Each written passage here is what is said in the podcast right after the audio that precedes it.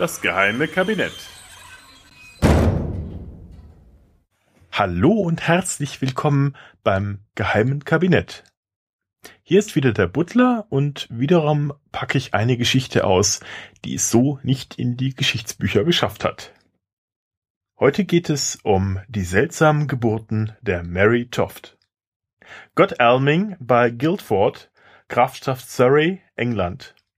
Wir schreiben das Jahr 1726, um genau zu sein, den 23. April, um die Mittagszeit.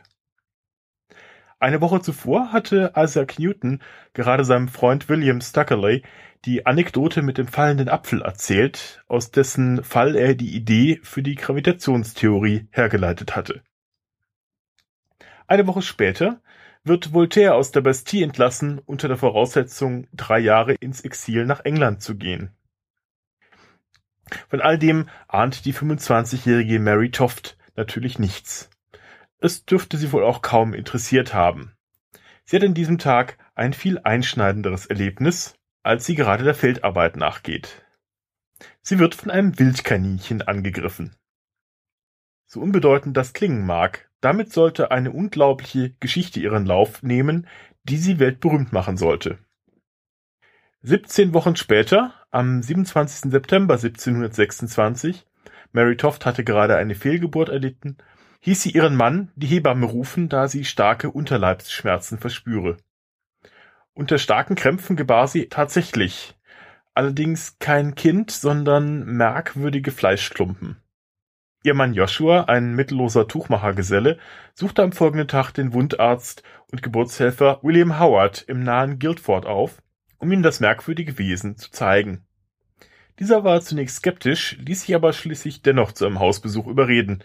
Es war offenbar damals genauso schwierig wie heute, einen Termin für einen Hausbesuch zu bekommen. Na gut. Kaum im Toftschen Haus angekommen, zeigte man ihm ein weiteres Wesen, das Mary in der Nacht zum Welt gebracht hatte. Howard untersuchte es und meinte, es ähnle irgendwie Katzeninnereien.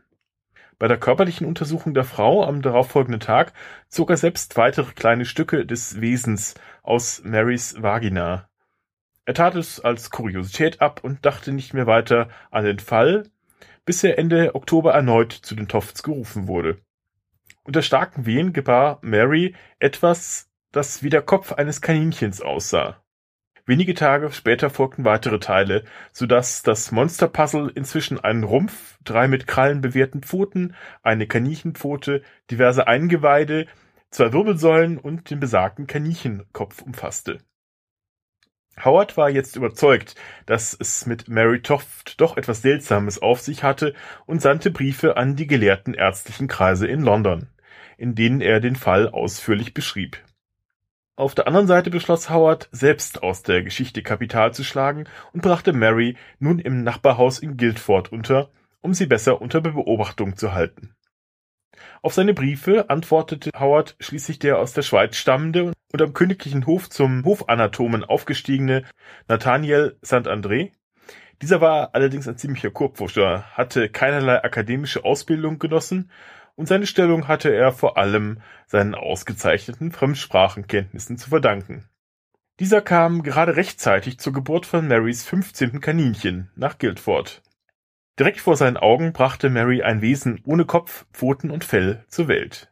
Er untersuchte Marys Vagina und als er dort weder Blut noch andere Flüssigkeiten entdeckte, zog er den Schluss, das zur Welt gebrachte Wesen könne sich nicht in der Gebärmutter, sondern nur in den Eierstöcken entwickelt haben. Zweifeln kam den Herren Doktoren auch nicht bei der Autopsie der tot zur Welt gekommenen Monstren, als sie bei der Untersuchung der Eingeweide noch unverdautes Gras und Kaninchenköttel in den Därmen fanden. Saint-André reiste vielmehr nach London zurück, um das medizinische Wunder dem König George I. darzulegen.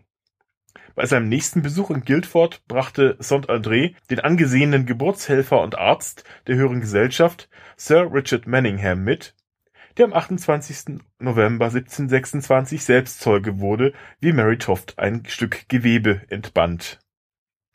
Manningham war indes skeptisch und hielt das Stück mit kritischem Blick empor. Das, meine Herren, ist ein Stück Schweineblase. Das entstammt nie und nimmer aus der Gebärmutter dieser Frau. Doch Howard und Saint-André konnten ihn immerhin überzeugen, seine Meinung noch nicht öffentlich kundzutun, solange es noch nicht bewiesen sei, dass es sich um einen Betrug handle. Man beschloss Ende November, Mary mit nach London zu nehmen und dort unter ständiger Beobachtung zu stellen. Inzwischen hatte sich die Geschichte von der Frau, die Kaninchen gebar, in ganz England und darüber hinaus herumgesprochen. Monster waren zu der Zeit in, Missgeburten wurden auf Märkten herumgezeigt und die Gesellschaft war gerne bereit, für diese Art gruseliger Unterhaltung auch noch ordentlich zu bezahlen. Mary wurde in einem öffentlichen Badehaus untergebracht und Wunder über Wunder, die Serie der Kaninchengeburten riss plötzlich ab. Stattdessen klagte Mary über starke Bauchschmerzen. Als man aber keine weitere Schwangerschaft bei ihr feststellte, bekam sie plötzlich Herzrasen, Anfälle und verlor zeitweise das Bewusstsein. Trotz ausbleibender Geburten veröffentlichte Saint-André am 3. Dezember seine Sicht der Dinge in einem kleinen Büchlein mit dem Titel A Short Narrative of an Extraordinary Delivery of Rabbits. Er führte die Kaninchengeburten darin auf den Wildkaninchenangriff im Frühjahr 1726 zurück. Dieser habe Mary so stark emotional belastet, dass sie angefangen habe, von Kaninchen zu träumen und einen unstillbaren Hunger auf Kaninchenfleisch zu entwickeln. Und das habe schließlich zu den Manifestationen von Kaninchen in Marys Leib geführt. Zur damaligen Zeit war die These wohl weniger abwegig, als sie uns heute erscheint, denn man glaubte durchaus, dass mentale Probleme oder extreme Emotionen bei Schwangeren sich auch auf ungeborene Kinder übertragen könnte. Auch andere Fälle von wundersamen Tiergeburten machten in dieser Zeit die Runde. Leider kam Saint-Andrés Buch aber genau einen Tag zu früh heraus, denn schon tags darauf, nämlich am 4. Dezember, ertappte man den Portier des Badehauses beim Versuch, ein totes Kaninchen hineinzuschmuggeln. Mary Toft wies alle Anschuldigungen eines Betrugs von sich, sie habe das Kaninchen nur zum Zweck des Verzehrs bestellt. Auch ihre Schwester Anne, die sie die ganze Zeit begleitet und betreut hatte, bekräftigte diese Version und, be und bestätigte unter Eid, dass ihre Schwester Mary tatsächlich 17 Kaninchen geboren habe. Doch es half alles nichts. Wenige Tage später gestanden auch weitere sechs Männer aus der Toftschen Nachbarschaft, Marys Ehemann Joshua tote Kaninchen verschafft zu haben. Er habe ausdrücklich nach sehr kleinen Exemplaren verlangt. Nachdem man Mary nun zum Schein angedroht hatte, man müsse zum Beweis ihrer Behauptung an ihr eine sehr schmerzhafte Operation vornehmen, knickte auch sie schließlich ein und gab den Betrug zu. Sie sei nach ihrer Fehlgeburt auf die Idee gekommen, mittels eines Monsters, das sie gebären würde, Aufmerksamkeit und Geld zu erheischen. Hierfür habe sie die Fleischstücke selbst in ihre Vagina eingeführt, um Geburten vorzutäuschen. Nacheinander beschuldigte sie einen mysteriösen Fremden, dann die Ehefrau eines Leierkastenmanns, den Dr. John Howard und schließlich ihre Schwiegermutter der Mittäterschaft. Auch wenn die Schwiegermütter in den Folgen des geheimen Kabinetts generell eher schlecht wegkommen, dieses Mal könnte diese sogar unschuldig gewesen sein. Sie wurde also verhaftet, also Mary, nicht die Schwiegermutter, und ins Londoner Bridgewell-Gefängnis gesteckt, wo sie nun von den Gefängniswärtern selbst gegen Bezahlung ausgestellt wurde. Nach wenigen Monaten aber ließ man sie laufen, ohne Prozess, offenbar weil man fürchtete, ein derartiger Prozess könnte den peinlichen Skandal, dem ja viele Gelehrte zum Opfer gefallen waren, nur noch vergrößern. Danach verliert sich die Spur Marys für einige Jahre, das mediale Interesse an ihr war weitgehend erlahmt. Nur der Duke of Richmond führte sie gelegentlich als Kuriosität bei seinen Abendgesellschaften vor. 1540 geriet Mary Toft noch einmal mit dem Gesetz in Konflikt, als sie wegen Hehlerei verhaftet und in das Gefängnis von Guildford gesteckt wurde. Weiter wissen wir nichts über sie, nur über ihr Lebensende. Am 21. Januar 1763 erschien eine kurze Notiz im Daily Advertiser Last week died at Godalming in Surrey Mary Toft, formerly noted for an imposition of breeding rabbits.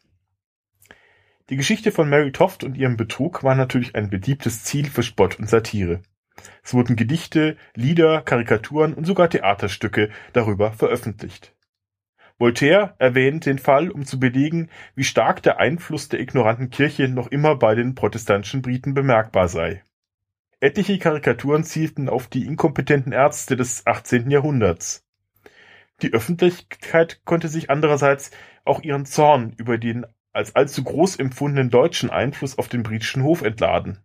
hatte sich doch der König aus dem Haus Hannover vor allem mit deutschsprachigen Höflingen und Gelehrten umgeben, und wie gesagt stammte auch Saint-André aus der Schweiz. Dieser hatte noch versucht, sich durch eine öffentliche Entschuldigung zu rehabilitieren, aber sein Ruf war nun endgültig futsch. Er verlor seine Stellung bei Hof und seine Patienten und war gezwungen, sich aus London zurückzuziehen. Er starb schließlich völlig mittellos in einem Armenhaus in Southampton. John Howard auf der anderen Seite wurde zwar angeklagt, aber der Prozess wurde schließlich wieder fallen gelassen, so dass er weiterhin als respektierter Arzt in Guildford praktizieren konnte. War Mary Tofts nur eine schamlose Betrügerin? Der Mediziner und Medizinhistoriker Erwin Compagne glaubt, dass hinter dem Fall noch mehr stecken könnte und diagnostiziert bei Mary Toft eine psychische Störung. Er glaubt bei ihr das sogenannte Münchhausen-Syndrom erkannt zu haben, bei dem der Patient körperliche Beschwerden vortäuscht oder hervorruft, um die Aufmerksamkeit von Ärzten zu gewinnen. Er schließt jedoch auch nicht völlig aus, dass es Mary und ihren Komplizen vordringlich einfach um den finanziellen Gewinn bei einer solchen Geschichte gegangen ist. So oder so, leid tun kann sie einem schon, Mary Toft. Beinahe Mutter von 17 Kaninchen oder zumindest in Teilen. Damit schließe ich das geheime Kabinett wieder einmal, nicht ohne kurz noch aus aktuellem Anlass auf die wunderbaren anderen Wissenschaftspodcasts hinzuweisen, die es im Gegensatz zu mir den ernsten Seiten der Wissenschaft gewidmet haben. Und ja, zumindest einige davon. Falls ihr noch nicht abonniert habt, solltet ihr es unbedingt tun. Methodisch inkorrekt, den Modellansatz, Conscience mit K geschrieben und natürlich Wannhofs wunderbare Welt der Wissenschaft, der übrigens in diesen Tagen zehn Jahre auf Sendung ist. Herzlichen Glückwunsch an dieser Stelle. In einem gut sortierten Podcatcher sollten bei historisch interessierten Hörern aber auch unbedingt nicht fehlen Vorzeiten, Utopia, Geschichte der deutschen Podcast und last but not least der unvergleichliche Explikator Podcast, der immer mittwochs eine historische Thematik hat. Und viele, viele andere, die ich natürlich jetzt ähm, augenblicklich vergessen habe, die aber genauso gut sind. In diesem Sinne, lasst den Podcatcher nicht kalt werden. Bis zum nächsten Mal, euer Butler.